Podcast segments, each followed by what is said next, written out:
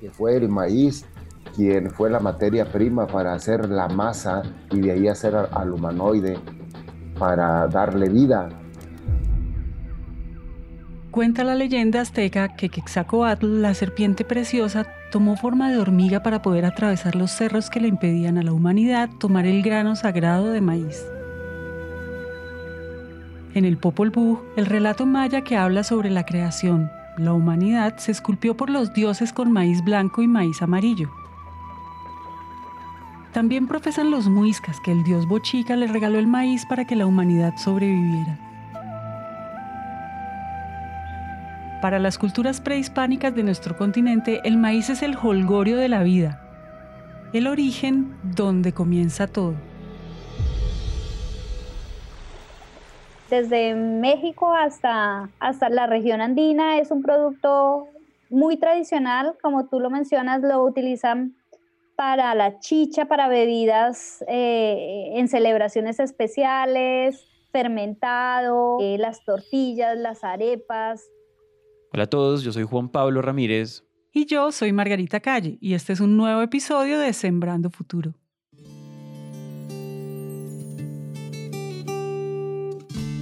La palabra maíz proviene del idioma taíno, el lenguaje autóctono de los indígenas arawak, y significa lo que sustenta la vida.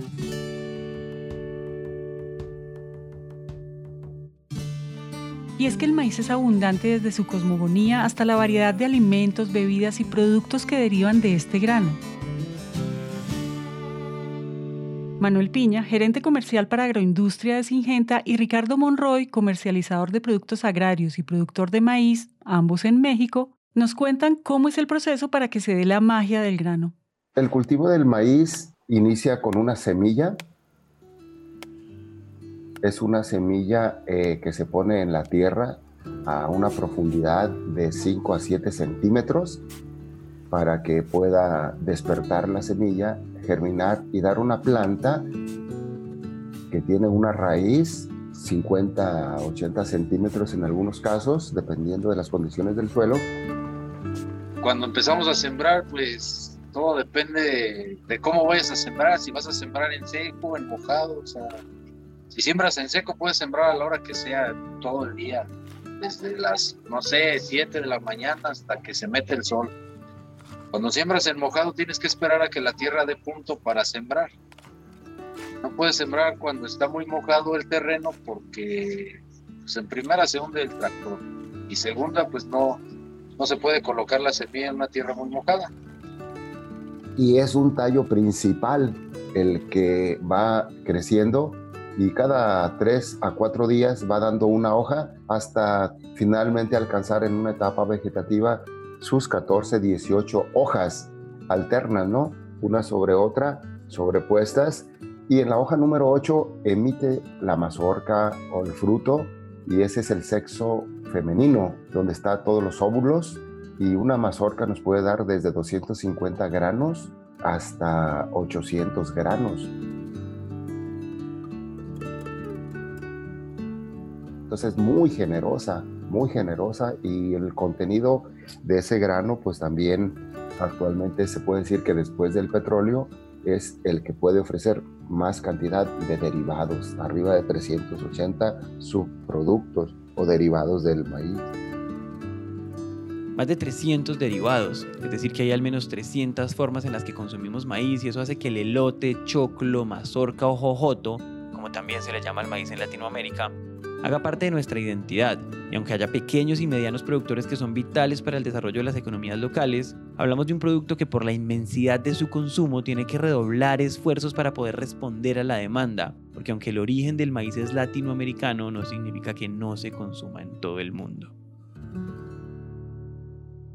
El mundo produce de maíz un millón de millones de toneladas, más de un millón de millones de toneladas y que cada año está creciendo su consumo.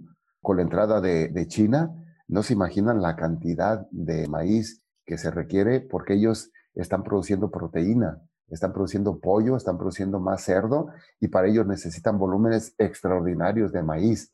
Entonces, es un consumidor muy fuerte y es el reto que tenemos que eh, multiplicar la producción de maíz en los próximos 30 años. Al igual que todos los cultivos, una cosecha de maíz no está exenta de estropearse por el medio ambiente, plagas y enfermedades, costándole mucho esfuerzo, dinero y tiempo a toda la industria. De lo que viene siendo la pérdida, la pérdida de la cosecha de más de 24 mil millones de dólares en pérdidas, de esos 24 mil millones de dólares, el 42% es causado por la maleza, que afecta el rendimiento porque el agricultor la combate de manera tardía por plagas alrededor de un 32-35% de esas pérdidas y en una menor escala las enfermedades. Lo que cuidamos en el maíz primero es limpiar el predio de, maleza, porque si no limpias tu predio de maleza, pues cuando tú vayas a cosechar, este, la máquina cosechadora te pierde mucho grano porque la maleza la, la entorpece. Pues, primero, cuidarnos de la maleza, después cuidarnos de las plagas y cuidar la alimentación del, de la planta, o sea, aplicar fertilizantes y pues, sus riegos en su momento.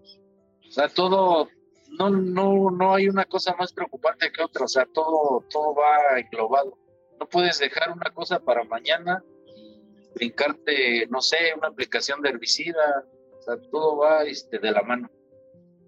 Nosotros muchas veces eh, en nuestras casas no valoramos el esfuerzo de ellos, pero combatir plagas para los agricultores es un trabajo muy fuerte, es muy fuerte. Nosotros vivimos en el trópico y los cultivos se ven atacados por muchas plagas. Estamos siempre tratando de proteger eh, desde que sembramos la semilla, los microorganismos que hay en la tierra o los insectos que hay en la tierra empiezan a atacarla.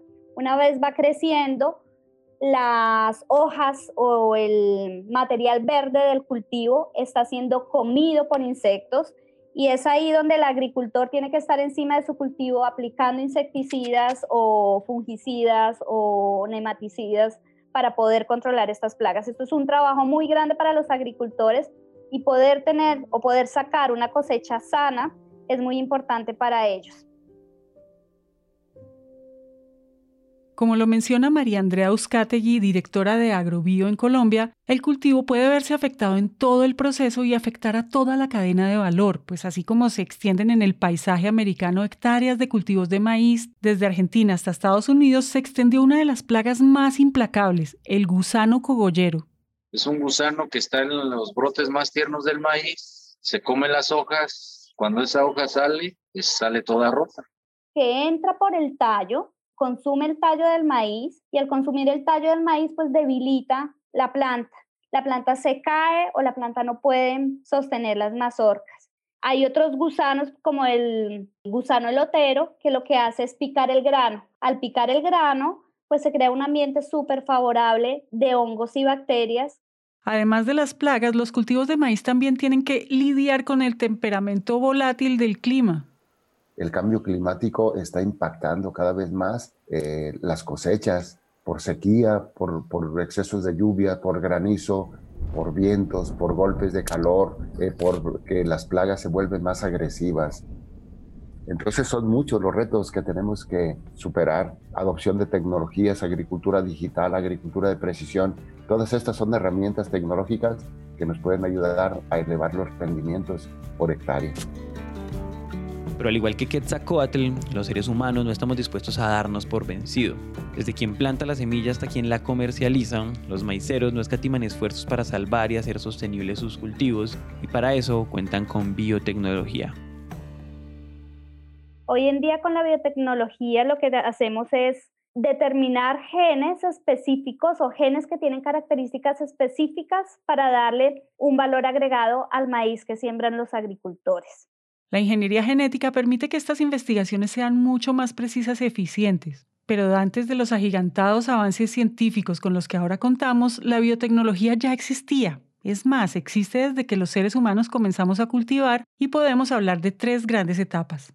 Una biotecnología tradicional, que es cuando yo les contaba que el hombre empezó a seleccionar algunas plantas, a ver las mejores características, o cuando la misma naturaleza empezó a seleccionar eh, las que más se adaptaban, las que resistían más.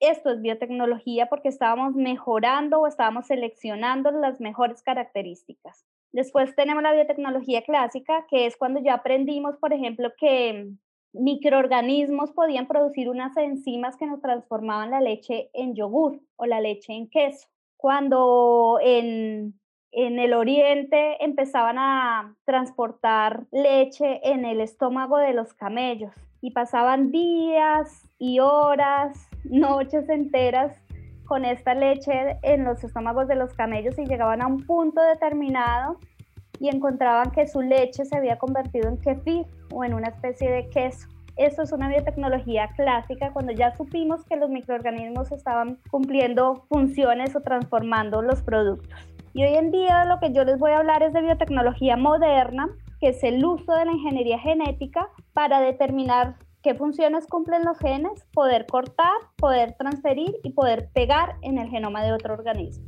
La biotecnología también ha permitido que tengamos distintas especies de maíz y la mejor parte es que el gen que se utiliza para proteger los cultivos es un gen que viene del campo.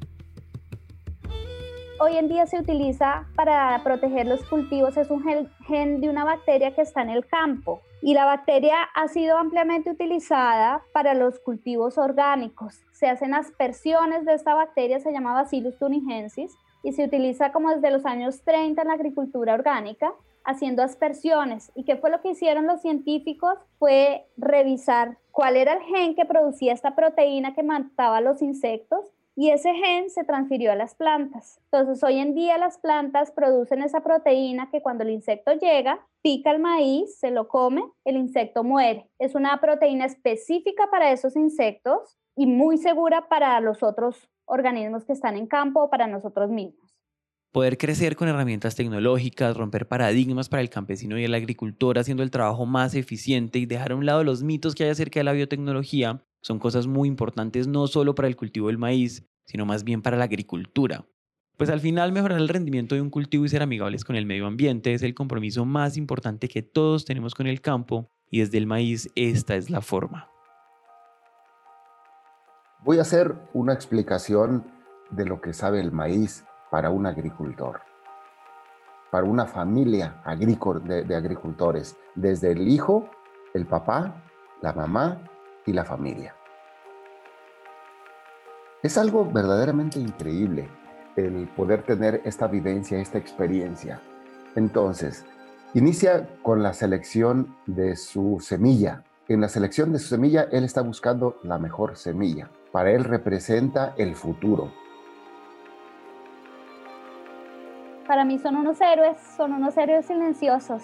En esta época tan dura les he cogido aún más cariño, ¿sabes? Porque a pesar de la pandemia ellos han estado ahí afuera trabajando por nosotros, no nos ha faltado ni un solo día comida en nuestras mesas, nosotros somos un país que el maíz está en nuestra mesa todos los días. Nos desayunamos con arepas y almorzamos con arepas y comemos con arepas. Entonces, eh, de verdad que los, los aprecio mucho, me quito el sombrero por ellos porque sé y he visto con mis propios ojos las dificultades que ellos tienen en campo. Hablamos de plagas y para mí esa es uno de los mayores desafíos que ellos tienen, poderlas controlar. Y gracias a la tecnología hoy en día ellos pueden tener o hacer más fácil su trabajo, ¿sabes? Ser más rentables, ser más productivos. Los veo que trabajan con pasión, son gente fuerte, valiente.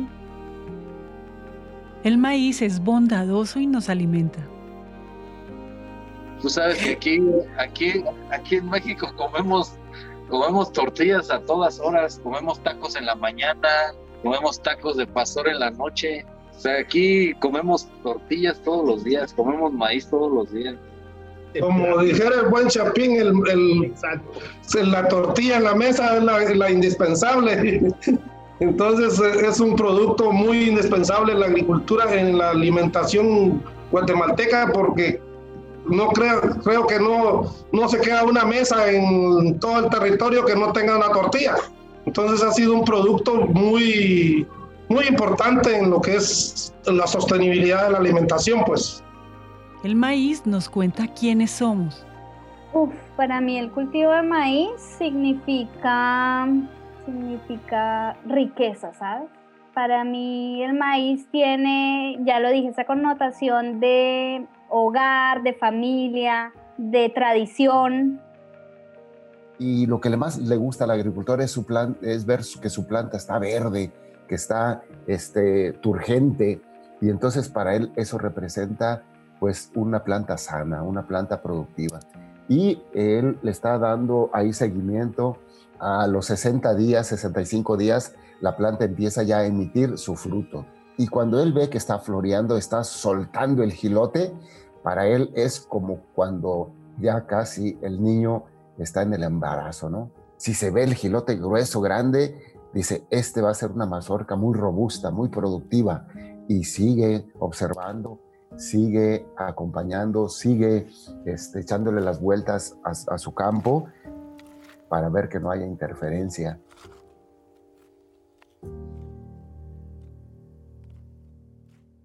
El maíz nos dice de dónde venimos y al mismo tiempo hacia dónde vamos. Este episodio también fue posible por la participación de Arnoldo Pineda, productor de maíz en Guatemala. El reportaje y la producción de este episodio estuvieron a cargo de Julieta Yuri. La edición estuvo a cargo de Carlos Bernal. El trabajo gráfico estuvo a cargo de Luisa María Ríos y el diseño de sonido a cargo de Santiago Bernal. Sembrando Futuro es una producción de Naranja Media para Singenta. Yo soy Margarita Calle y gracias por escuchar.